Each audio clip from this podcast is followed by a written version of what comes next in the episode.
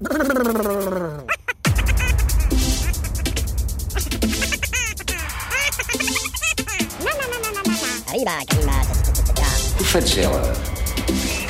Je m'en fous, je sais bien ce que j'ai entendu. Les bandes dessinées.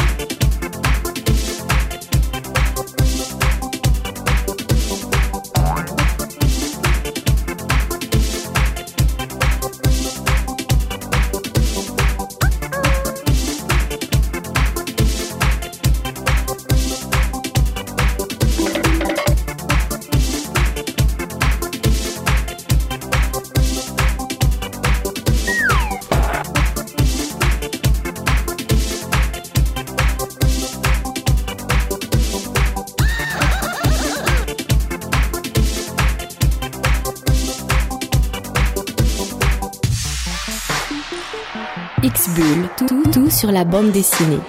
Tout sur la planète bande dessinée. Comme tous les lundis soirs, c'est X-Bull en compagnie de Sophia et Crapule. Salut, salut tout le monde On va vous parler bande dessinée, on va également vous parler d'un événement qui aura lieu en cette fin de semaine, puisque c'est BD Boom à Blois. C'est une nouvelle édition du festival qui est proposée, la 40e édition du festival BD Boom, 17, 18 et 19 novembre dans cette belle ville pas très loin de Poitiers. On reviendra sur, euh, sur, euh, sur cet événement, mais le meilleur truc à faire pour, pour Blois, c'est de le vivre, c'est d'y aller, c'est pas très loin, à portée de train ou à portée de voiture. X-Bull, vous l'avez compris, jusqu'à 20h, on va partager avec vous nos lectures. On va passer un bon moment, on va peut-être même, qui sait, on va peut-être même réussir à vous faire rêver.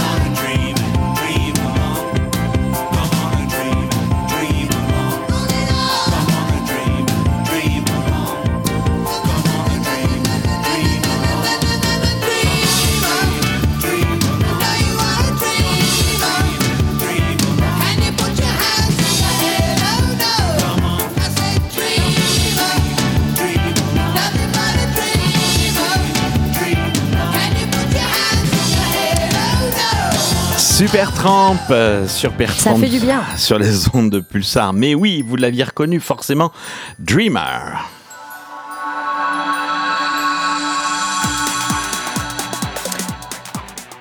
Les lectures dont je voulais vous faire part ce soir, euh, des, choses qui sont publiées. La volière aux souvenirs, c'est un album qui est paru aux éditions Jungle, qui est peut-être sous des aspects euh, enfantins, peut être quand même à tous les gens, y compris les adultes.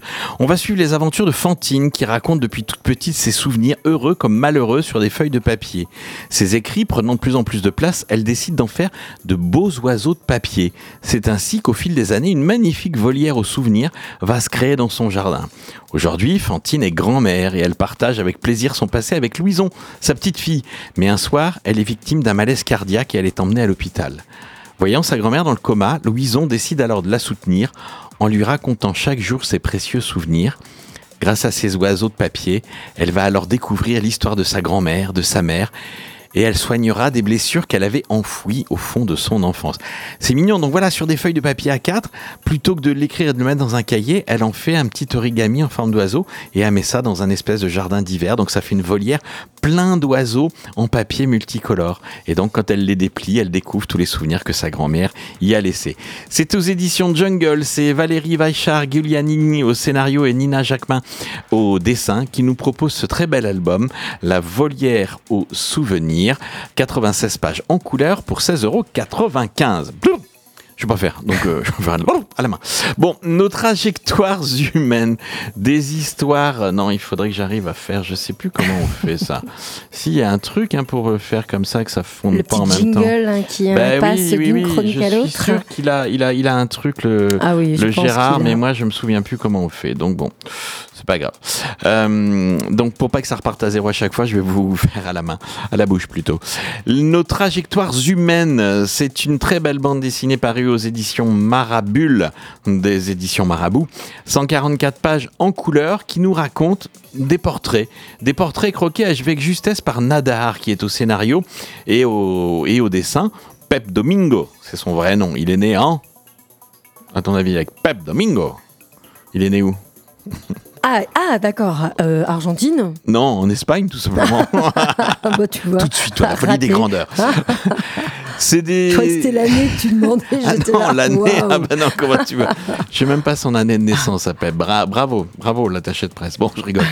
Euh, ce sont des petits portraits, enfin des portraits, pas des petits, des portraits qui sont croqués avec justesse par Nadar, portés par des dialogues ciselés et jubilatoires qui révèlent la fragilité des êtres et disent beaucoup de nos trajectoires humaines. Les relations d'une mère avec son fils en pleine puberté qui veut absolument qu'elle lui lâche la grappe jusqu'à temps qu'il ait un accident, qu'il l'immobilise, qu'il ait un plâtre et que finalement, pour l'aider à enlever son pantalon, faut qu'il appelle qui Maman. Voilà. Donc c'est plein de petites choses comme ça. C'est une espèce de karma qui revient à la fin de chaque histoire. Donc on a euh, également un vieil acteur sur le déclin kidnappé pour jouer le temps d'un thé devant une rombière admiratrice, le rôle de sa carrière. Tu vois, c'est comme si on, kidnappait euh, euh, Bobby Ewing pour le faire jouer. l'acteur qui faisait euh, voilà pour aller jouer juste Bobby dans un dans un salon de thé comme ça. Euh, également un enseignant tellement sympathique qu'on en vient à douter de sa moralité. Celle-ci, elle est terrible. Parce que le gars, il a rien fait, mais il est tellement gentil qu'on pourrait penser qu'il fait des choses pas agréables et pas sympathiques avec Tellement les il est enfants. gentil. Ouais. Et oui, ben oui, quelquefois, en étant trop gentil, on prête le flanc à la critique. Il faut une certaine rigueur, une certaine distance pour ne, ne pas être accusé. Et puis on termine avec un artiste peintre local qui, a, qui fait un flop lors d'une dédicace en librairie. Mais peut-être que l'avenir de cet homme-là est ailleurs. C'est assez terrible celle-ci parce que c'est pas forcément très très drôle. Chaque fin d'histoire cède la place à une autre comme un cycle humain qui se rejoue à l'infini, des chassés croisés d'histoires qui s'entrelacent. Les éditions Marabule nous proposent nos trajectoires humaines, euh, écrit et dessiné par Nadar, 140 pages en couleur pour 23,95 euros. De mon côté, j'avais réellement adoré le petit livre d'Alberto Monti, La conquête de la Terre par les chats, sorti aux éditions Ça et là et dont j'avais parlé à ce micro il y a quelques mois.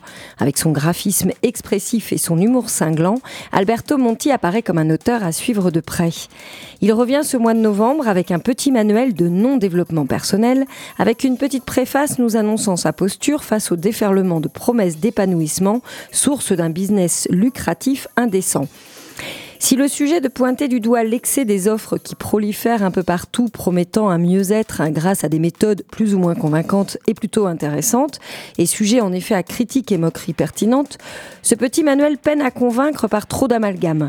Joliment présenté dans son petit format carré à la couverture car- cartonnée, les 176 pages colorées et toujours accompagnées du trait bien distinctif et hyper expressif de son auteur sont divisées en plein de scénettes de pleine page où un peu tous les sujets sont abordés succinctement mais avec toujours la même finalité. Toute promesse de mieux-être qui ne passe pas par la case médicale ou scientifique est décriée. Faisant un peu du tort au propos, un questionnement objectif est nécessaire sur les risques de charlatanisme de ces méthodes.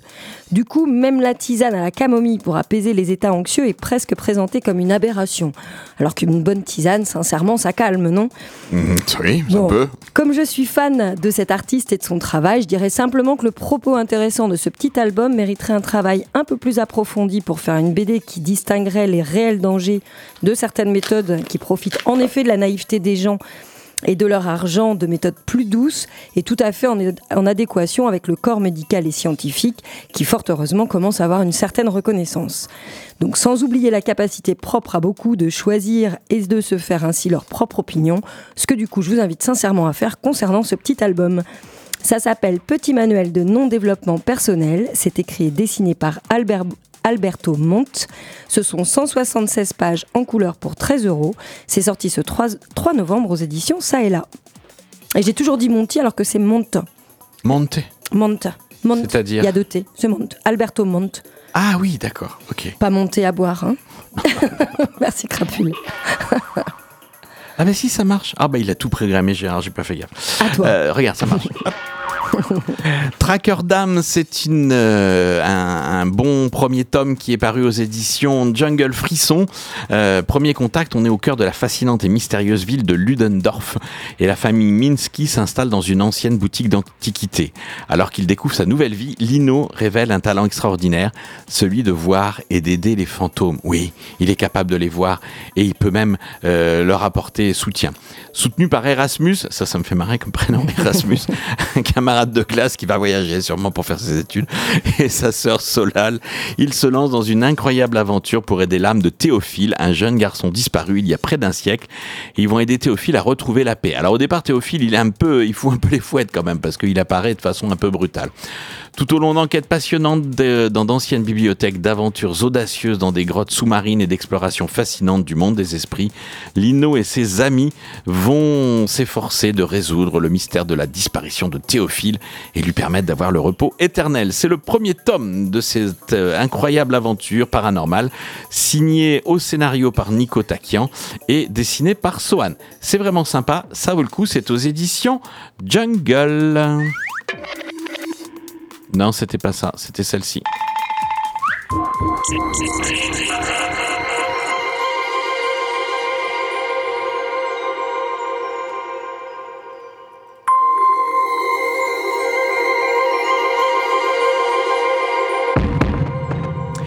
Crapule, une belle BD à nous présenter. Alors là, c'est un coup de cœur, comme j'en ai pas eu depuis Super. longtemps.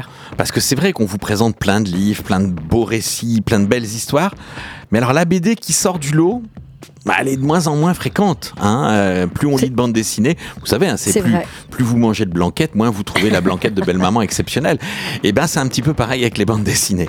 Et bien là, là, le compteur s'est remis à zéro. J'ai eu des émotions, j'ai eu un plaisir incroyable à lire un album paru aux éditions Delcourt dans la collection Mirage, qui s'intéresse en général à la psychologie des personnages, c'est beaucoup basé là-dessus.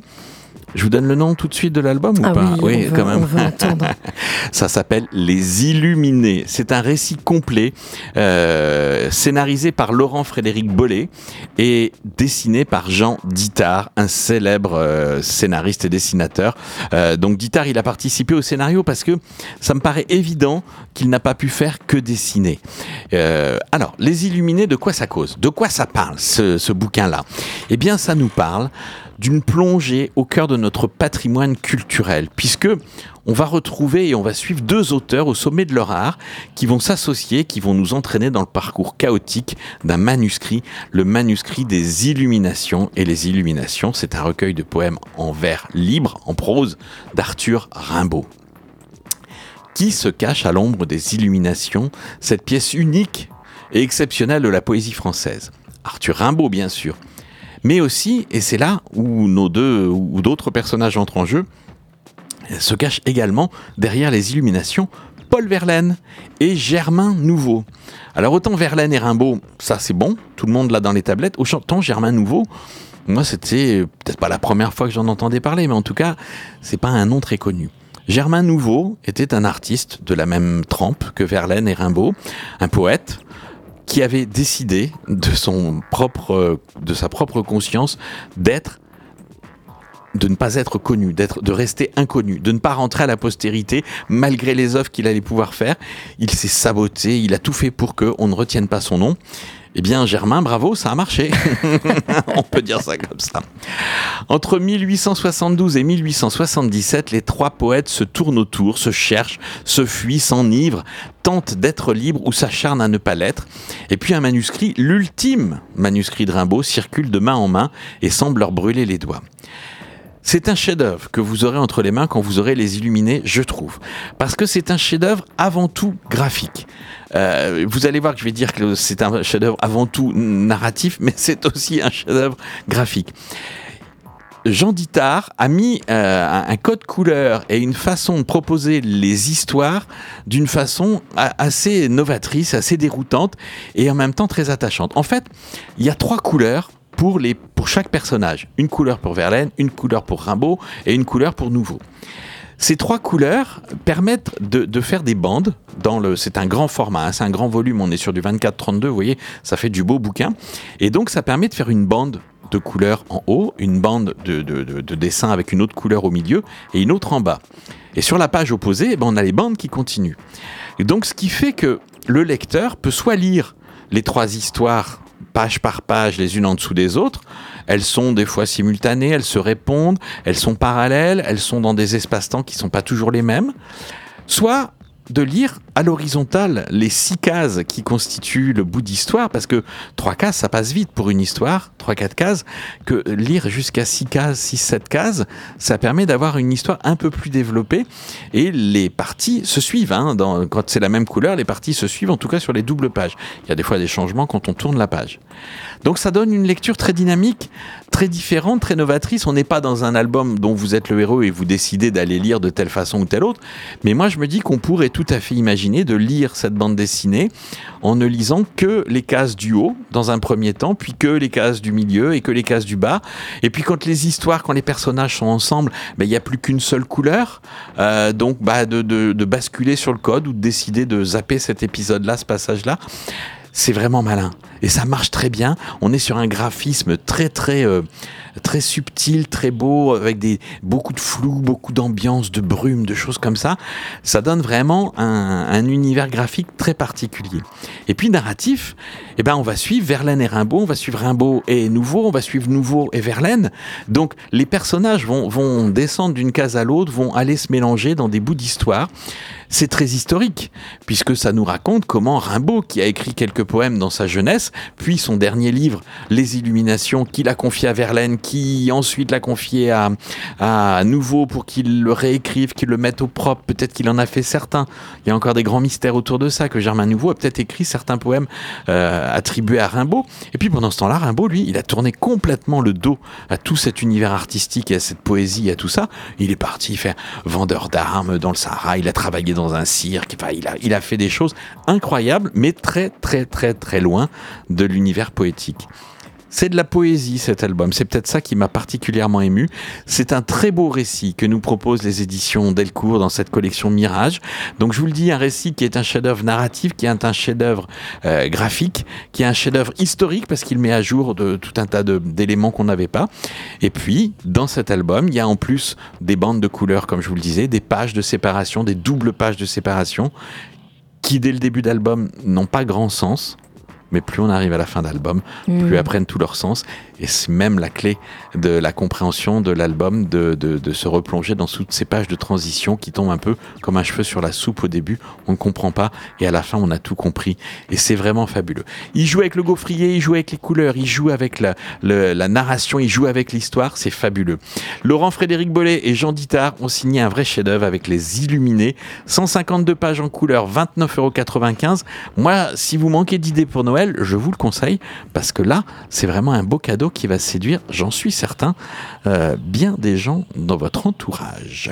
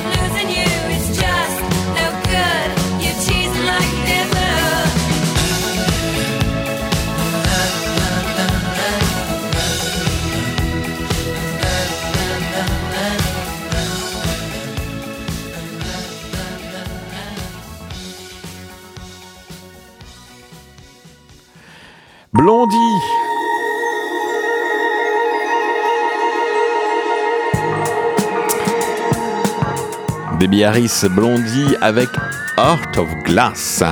Elle a un cœur qui n'est pas de glace. Elle, il est plutôt chaud brûlant, chaud bouillant. Je Mon petit panda de- préféré. de faire mon introduction. Oui, c'est ça, c'est une façon de dire ça, oui, Ah oui, oui, effectivement. je- j'ai essayé de tourner la phrase correctement.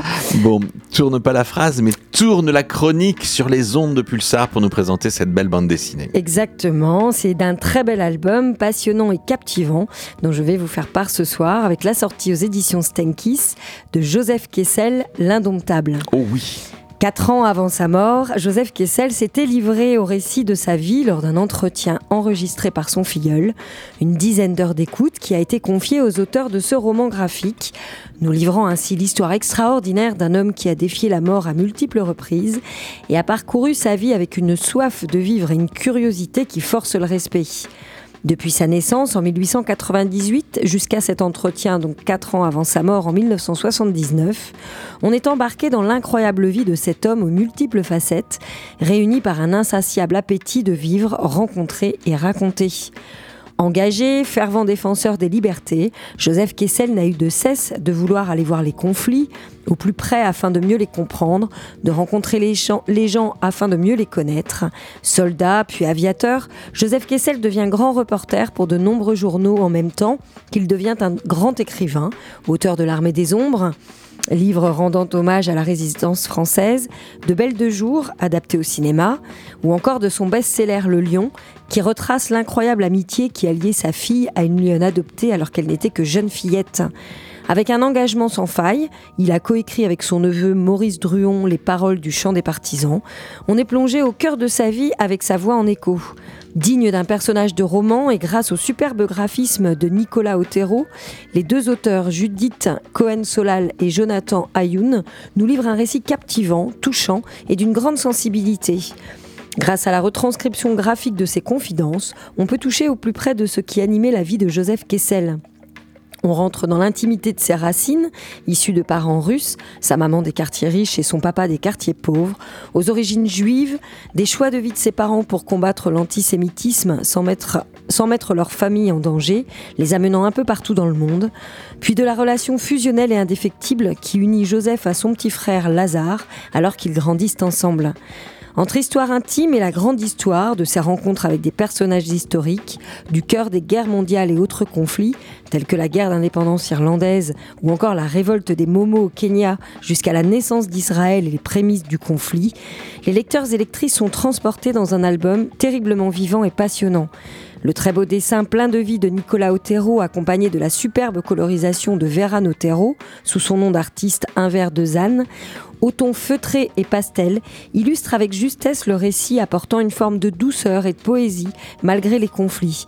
C'est vraiment un très bel hommage à la vie de cet aventurier hors norme, hors norme et reconnu internationalement. Il sera d'ailleurs élu à l'Académie française en 1962, consécration ultime pour ce fils d'émigrés juifs. C'est un album aux grandes cases, riche de détails, captivant pour ce grand homme du XXe siècle qui a eu une vie vraiment exceptionnelle. C'est une lecture que je conseille vivement pour découvrir ou redécouvrir l'homme et ses œuvres. Je ne sais pas si tu avais eu la possibilité de te plonger un petit peu dans cet album, crapule. Euh, non, pas celui-ci. Une autre. Euh, Il y, a- autre. il y a eu plusieurs fois. le- euh, Il y a Le eu le Lion qui a, été, bien qui a sûr. été aussi adapté en bande dessinée, mais son, sa vie a fait l'objet de plusieurs publications, mais pas celle-ci. Et c'est passionnant, je le redis. Ça s'appelle donc Joseph Kessel, l'indomptable, de Judith Cohen-Solal et Jonathan Ayoun au scénario, de Nicolas Otero au dessin et Un verre de Zanne à la colorisation. C'est sorti ce mois de septembre aux éditions Steinkiss. Ce sont 110 pages en couleur pour 20 euros.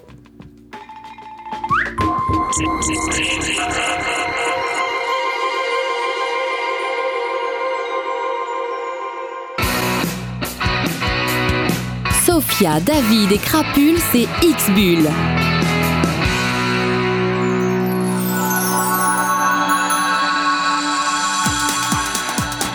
Des suites. La bande dessinée, voilà, ce sont aussi des suites de séries, des suites à succès aujourd'hui. Je ne parle que de suites à succès, puisque je vais vous parler du tome 34 d'une euh, d'une série qui s'appelle Le Franc. Les aventures de Guy Lefranc. Oui, alors ça date un petit peu quand tu dis comme prénom de l'aventurier du journaliste Guy. Ben oui, c'est Guy Lefranc. Euh, la série imaginée, créée par Jacques Martin, non pas celui des dimanches après-midi, mais un autre. C'est compliqué quand même hein, de parler de bande dessinée des fois. Bon, Jacques Martin n'est plus, et c'est François Qui avait repris le flambeau euh, de, de, ces histoires avec euh, Christophe Alves. C'est un album posthume puisque François Corteggiani est disparu, a disparu brutalement récemment. Donc euh, c'est un album qui paraît après son décès et qui nous narre des aventures de Lefranc toujours aussi dynamiques, toujours aussi palpitantes et toujours aussi vintage. C'est ça qu'on va chercher chez Lefranc. On va pas chercher la modernité, on vient chercher un petit côté vintage et puis des clins d'œil à la réalité historique Là, on va suivre les aventures de Margaret Manson, les initiales MM. Pas si vous voyez ce que je veux dire. Une actrice qui aurait un sosie qui la remplacerait régulièrement, qui est plutôt amoureuse d'un politique, qui prend des barbituriques euh, pour dormir, qui dort toute nue avec juste un petit goutte de parfum dans le cou. Enfin, voilà. Et qu'aime Le- les diamants. le petit clin d'œil est fortement appuyé. On ne la présente plus à Los Angeles et la star, elle est plus connue que les grandes marques. Ce n'est donc pas étonnant que Bob Garcia, un ami journaliste euh, people de Lefranc, euh, qui travaille pour le même journal, part, il part lui, Bob, aux États-Unis pour y rencontrer la doublure de l'actrice, puisqu'il connaît la doublure de l'actrice. Il connaît pas l'actrice, mais c'est la doublure et la doublure euh, semble être un- une réplique copie conforme. Lorsqu'il va arriver à Los Angeles, elle a disparu, la jeune femme qui la remplace pour les shows où elle chante, pour les, pour les tournages. Mais finalement, Marga- Margaret Manson va réapparaître. On comprend qu'il y a une intrigue, puisque dès le début, on a vu Margaret Manson euh, signer un papier en indiquant qu'elle allait disparaître et que son nom allait devenir une marque aussi célèbre qu'une certaine boisson euh, qu'on trouve dans tous les distributeurs quand il fait chaud. Margaret Manson, c'est la route de Los Angeles, c'est le tome 34 des aventures de Lefranc, donc de Lefranc, euh, scénarisé par François Corteggiani sur une bible de Jacques Martin avec un dessin de Christophe Alphèze. C'est paru aux éditions Casterman, 12,50 euros pour ses 56 pages en couleur, et c'est le tome 34 qui est dans les bacs. Ça, c'est drôlement bien. Allez, une autre série, moi, qui me fait mourir de rire, mais je suis en train de m'apercevoir que là, euh, encore, je vais parler d'un auteur de bande dessinée. euh, Posthume. ben oui, puisque c'est Tom euh, qui est qui Tom euh, et Jean-Ry qui avaient repris le petit Spirou, les chouettes histoires du petit Spirou, et Tom lui aussi nous a quittés il y a quelque temps, il y a pas très longtemps. Euh, donc euh, on va suivre, on va suivre dans ce recueil. C'est une espèce de compilation. Tu racontes n'importe quoi, le petit Spirou, les chouettes histoires, 64 pages, qui reprennent 9 histoires courtes du petit Spirou qui vont permettre de redécouvrir toute l'émotion, toute l'intelligence de cette mythique série du catalogue Dupuis. Le petit Spirou, bah, sa vie elle est pleine de surprises, que ce soit l'étrange nid passé dans le lit de Zoé, mhm, une copine de son âge, qui mal quand elle embrasse sur la joue, Oh, le vénard. La surprise de découvrir que sa tante Flébite est en fait un monsieur ou la terrible désillusion quand il découvre que sa copine Marine, qu'il retrouve à la plage chaque année, est revenue cette fois-ci avec des formes troublantes qui ne favorisent guère la concentration quand on joue aux pirates. Le petit Spirou, il est un petit peu obsédé, hein. il a une prof de maths aussi ou de français, je sais plus, assez assez pulpeuse dont il est voilà, il a beaucoup de mal à rester concentré. Moi, j'adore le petit Spirou. Ce sont 64 pages pour euh, ces histoires. Il y a le professeur euh, de sport euh, qui est aussi en couverture, qui va lui donner avec son beau t-shirt Adidas, qui va lui donner des bons conseils. Le professeur Mégo, le petit Spirou, Tom et Jean-Ry ont vraiment permis de vivre de très très belles pages d'aventure dans ces albums. Là, 64 pages d'histoire déjà publiées mais reprises dans une collection. Le petit Spirou, chouettes histoires. Le tome 1 vous coûtera 14,50€ et c'est aux éditions Dupuis. Dupuis, Dupuis, Dupuis. Et puis on va finir alors là avec une série où tout le monde va bien, un coup de chance. Euh, la série c'est euh, Les Profs, le tome 26 est dans les bacs. Eroc et Sti sont au scénario, Léturgie est au dessin.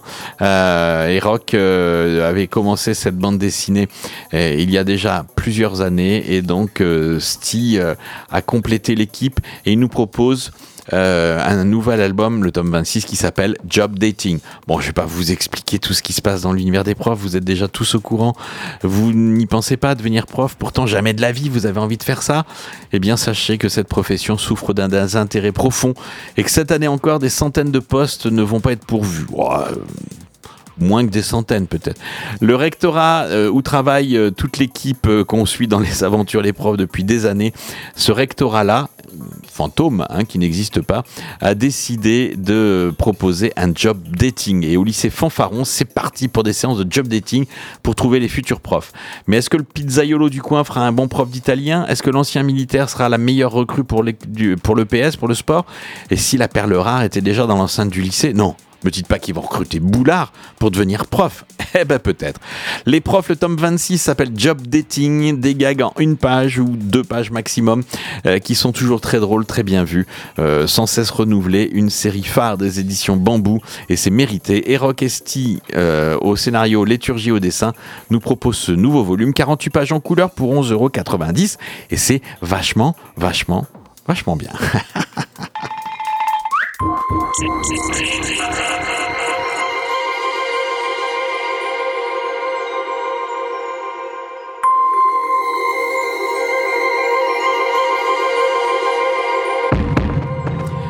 voudrais vous, parler d'un album qui arrive dans, arrive dans l'époque où c'est cette saison, puisque ça s'appelle La véritable histoire de Saint-Nicolas de Thierry Van Hasselt et c'est publié chez nos amis belges de Frémoc.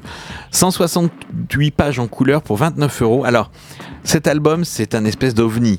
C'est-à-dire que ne vous attendez pas à trouver de la bande dessinée. De toute façon, aux éditions Frémoc, on est souvent sur des choses un peu hors des sentiers battus. Et bien là, et bien là, c'est quelque chose de terrible que nous propose la véritable histoire de Saint-Nicolas. Tremblé d'années puissants qui saccageaient, pillaient et nassaient le monde des justes, des pauvres et des enfants. Saint-Nicolas, le patron des gosses, revient et il n'est pas content. Saint-Nicolas, il arrive chaque année le 6 décembre. Un vieil homme blanc, un ecclésiastique à barbe blanche, dans un bel habit rouge avec sa mitre et sa crosse. Depuis des générations, il passe par la cheminée et dépose des cadeaux dans les chaussures des enfants sages. Vous l'avez compris, dans bien des endroits, on parle du Père Noël, mais dans une partie, l'Est de la France, certains pays comme ça de l'Est, on parle plutôt de Saint-Nicolas. Les enfants belges croient encore en cette histoire ancienne puisqu'ils peuvent s'asseoir sur les genoux d'un vieil homme postiché au centre commercial du coin. Dans certaines régions de France, en Allemagne et en Hollande, il est attendu également. On peut lui envoyer sa liste, se faire prendre en photo avec lui. La légende originelle du saint patron des enfants est moins lisse. Il sauve les enfants de la prédation des hommes cupides et cannibales. Euh, on va retrouver notre Saint-Nicolas dans cette aventure-là, dans cette véritable histoire, dans un monde qui prépare les Jeux Olympiques. Tiens, comme c'est bizarre. Mais il fuit les feux de forêt. Tiens, comme c'est bizarre. Où la police tue des enfants et où un ministre de l'Intérieur interdit tout rassemblement pour la justice et l'écologie. L'anachronique bonhomme a-t-il encore quelque chose à offrir aux gosses? Bon, dans ce récit, Thierry Van Alselt a rencontré Saint-Nicolas alors qu'il était à Frandisco avec le Major S. Il se renseigne sur la légende pour mieux comprendre le personnage et il a décidé de lui consacrer un récit entier. On va avoir des aquarelles acides qui vont brûler comme un grand feu de joie et c'est un rythme de récit jubilatoire que je vous propose. Les atypiques héros resteront joyeux et inventifs tout au long de leur périple. Pas un pouce de terrain ne sera cédé au désespoir. Et cet album est hybride parce qu'on commence par des planches un peu muettes, puis après il y a des bulles par moment, ça redisparaît à nouveau, c'est complètement loufoque, c'est complètement barré. C'est le genre d'album, il faut s'asseoir, faut le prendre, il faut se laisser happer dans l'univers proposé par Thierry Van Hasselt. C'est aux éditions Frémoc, 168 pages en couleur de la véritable histoire de Saint-Nicolas. 29 euros, c'est le prix qu'il vous en coûtera, et je vous le conseille vivement.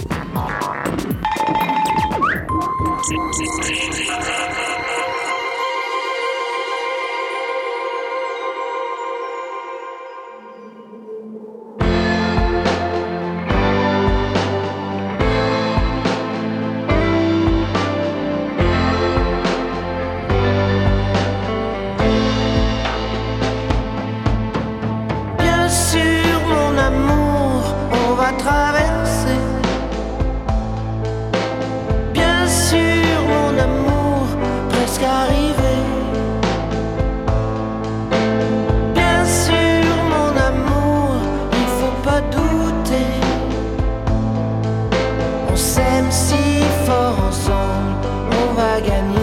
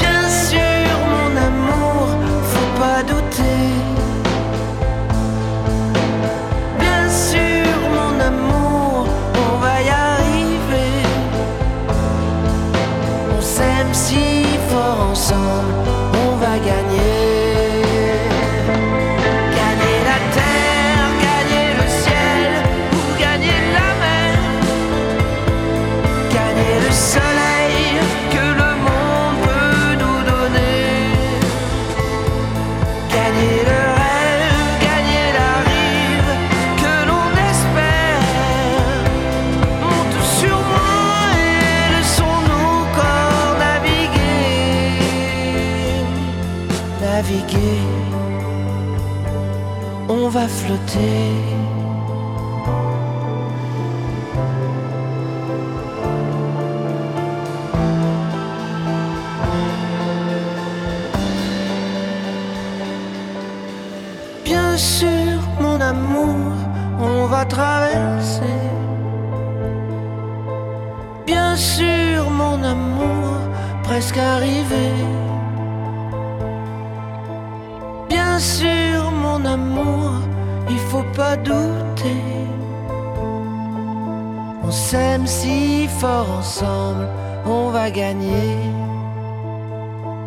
Oui, on va gagner, Jean-Louis. s'aime si fort ensemble, on peut flotter. Ça, c'est Mhm. pas sûr. mais Ouais. sûr. Tu trembles, il me semble, je vais nager. Ouais, bah c'est ça, moi, qui me pose problème, c'est d'aller nager, en fait. Jean-Louis Aubert, bien sûr.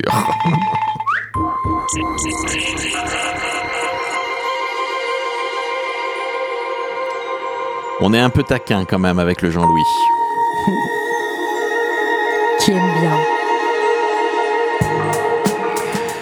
Sophia, Oui, un album délicat, mélancolique et réaliste. C'est ce que nous propose Lee Dong-hoon au scénario et Jeong Yi-young au dessin dans Jin et Jin. Jin et Jin nous racontent en parallèle l'histoire de Jin A, une adolescente qui tente d'assurer le quotidien d'elle et de sa petite sœur écolière depuis la mort de leur père un an auparavant. Toutes deux vivent dans un foyer pour femmes dans lequel se croisent des âmes un peu perdues. Entre un emploi de femme de ménage et de taxi, Jean A multiple, euh, Jean A les petits boulots, multiplie les petits boulots de jour comme de nuit pour subvenir à leurs besoins et tente d'obtenir pour sa petite sœur le statut d'orpheline qui lui permettrait de continuer ses études sans trop de frais. Sujin, quant à elle, est une femme d'une quarantaine d'années, serveuse dans le restaurant karaoké de sa sœur et qui, lors d'un contrôle médical où elle pense qu'on va lui annoncer qu'elle est ménopausée, découvre en fait qu'elle est enceinte. ah oui, c'est pas pareil. C'est pas la même chose. Et le père est un client régulier avec qui elle entretient une liaison sans passion. Sujin, veuve, a déjà un fils qui annonce lui son souhait de se marier avec une femme de 5 ans, son aînée, différence d'âge qu'elle a du mal à accepter. Deux destins croisés, deux femmes confrontées à la rudesse de la vie, à la solitude dans une Corée contemporaine au code strict, tant pour une femme mature non mariée que pour celui d'une jeune femme livrée à elle-même. Si cet album attire particulièrement l'attention, c'est grâce à un scénario réaliste tout en finesse, au dialogue vivant et convaincant, où l'on se retrouve spectateur de deux vies, deux générations qui tentent de s'en sortir comme elles le peuvent. On passe à chaque chapitre d'un personnage à l'autre dans un découpage classique en gaufrier, accompagné du dessin réaliste et élégant de Jeong Yi-young. Les teintes en bichromie, plutôt sombres et mélancoliques, offrent une ambiance particulière, mais douce et attachante. Deux destins qui ne se croisent que par hasard, mais qui sont liés par la force intérieure qui habite chacune des deux femmes malgré elles. Un récit double, donc, contemporain touchant et qui fait subtilement écho. De spectateur, on passe à confident, où la compassion opère en nous doucement mais profondément. Lee Dong-hyun et Jeong Yi-young avaient déjà publié ensemble leur premier manhwa Changement de saison, récit également délicat sur le thème de l'acceptation de l'homosexualité. Ils réitèrent tous deux avec un album mûr et sincère dont je ne peux que recommander la lecture. Ça s'appelle Jin et Jin de Lee Dong-hoon au scénario et Jeong Yi-young au dessin. Ce sont 212 pages en couleur pour 17 euros et c'est sorti aux éditions Ça et là ce mois d'octobre. Respecte le temps centaurien. Nous faisons des journées de 37 heures. Au bout de deux mois, vous vous y habituerez. Ou alors, vous nous ferez une grossesse nerveuse. Xbull, tout sur la planète bande dessinée. Tout sur la planète bande dessinée.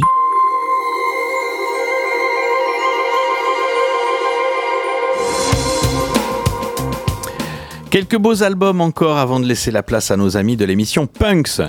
Marie et les esprits. Alors Marie, qui est donc cette Marie qui semble adepte du, des, des médiums, euh, des gens qui font du spiritisme, de parler après la mort avec euh, les époux. Voilà. qui peut être cette Marie célèbre qui était adepte de, ce, de cette discipline?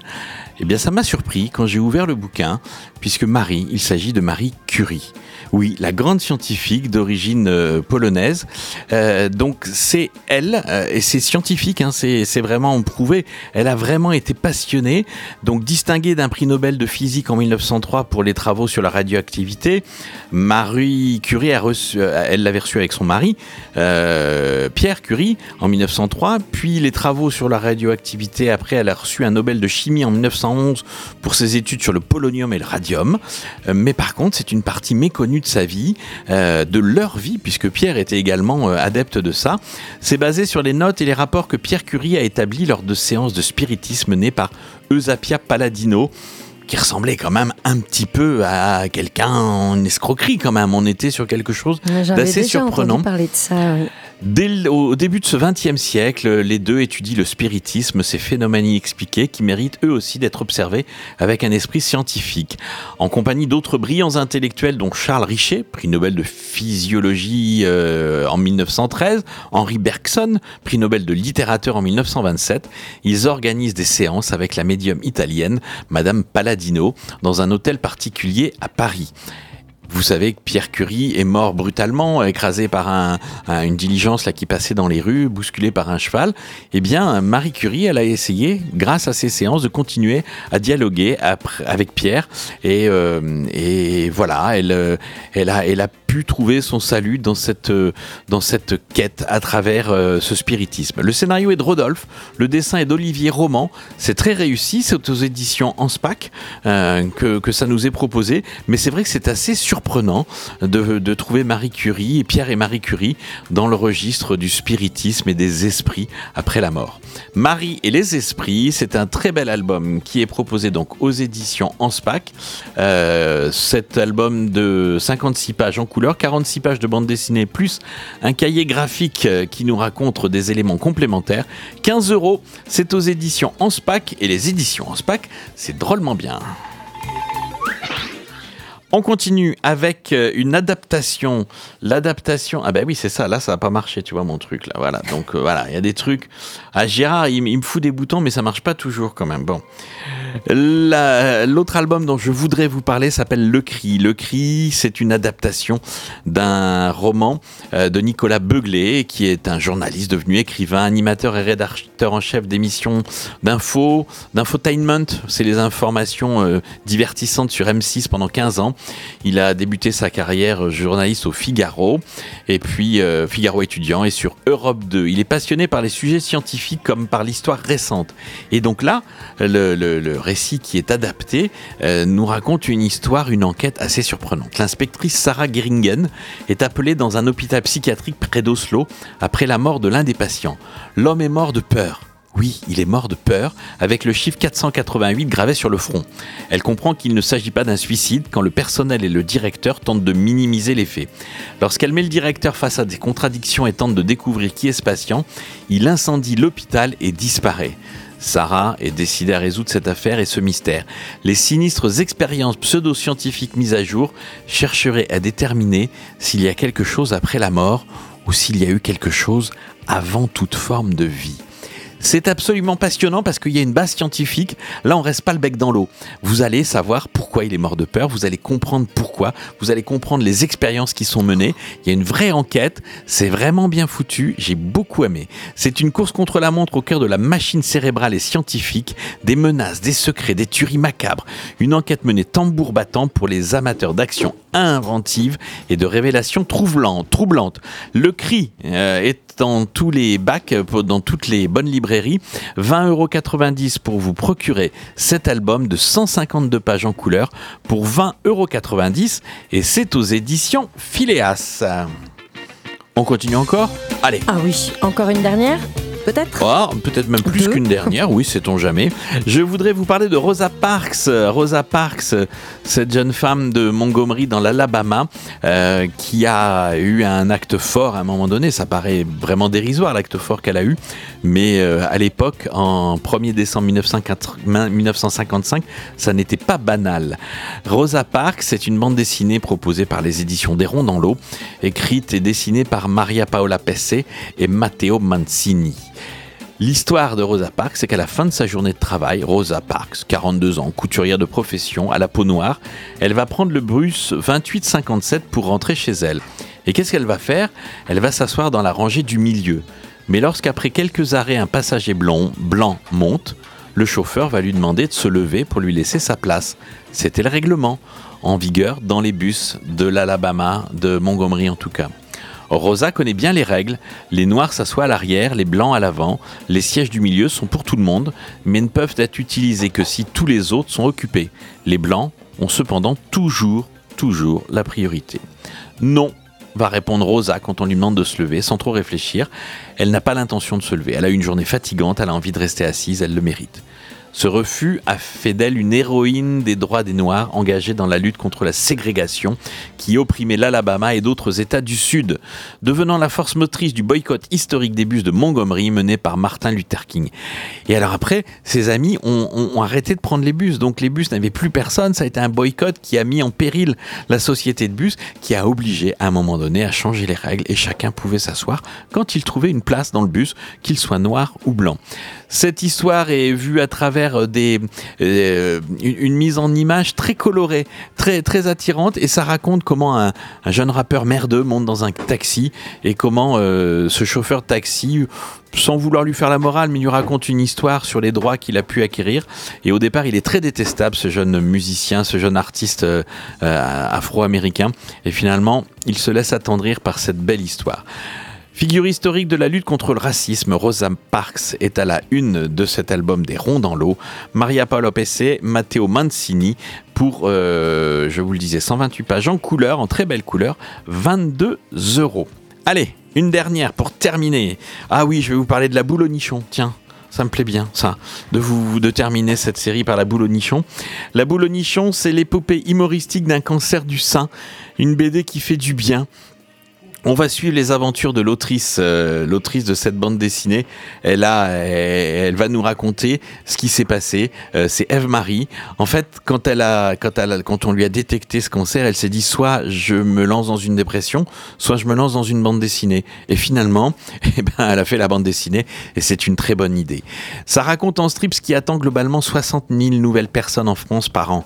Cette, cette BD, c'est la bonne copine qui rassure, qui donne des astuces, qui fait rire ses amis avec des anecdotes bien croustillantes.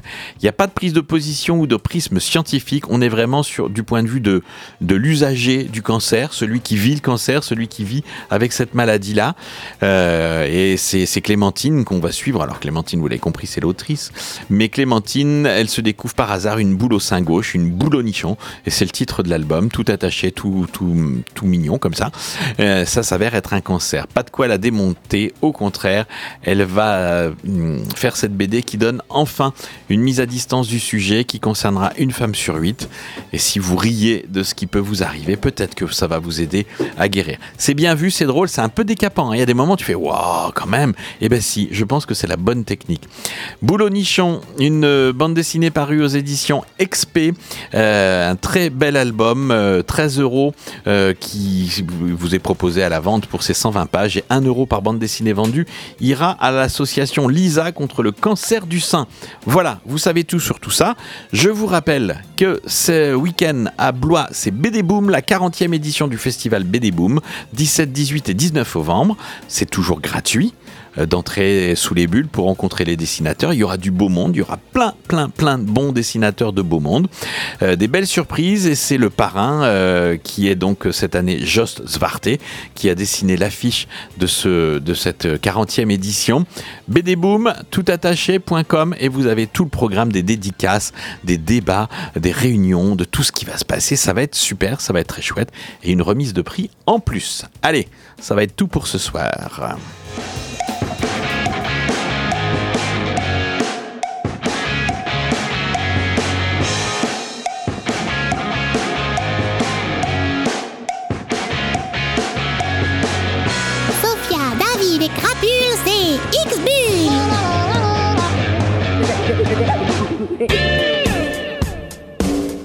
Retrouvez le podcast de l'émission et tous les albums chroniqués sur la page Facebook d'Ixbull.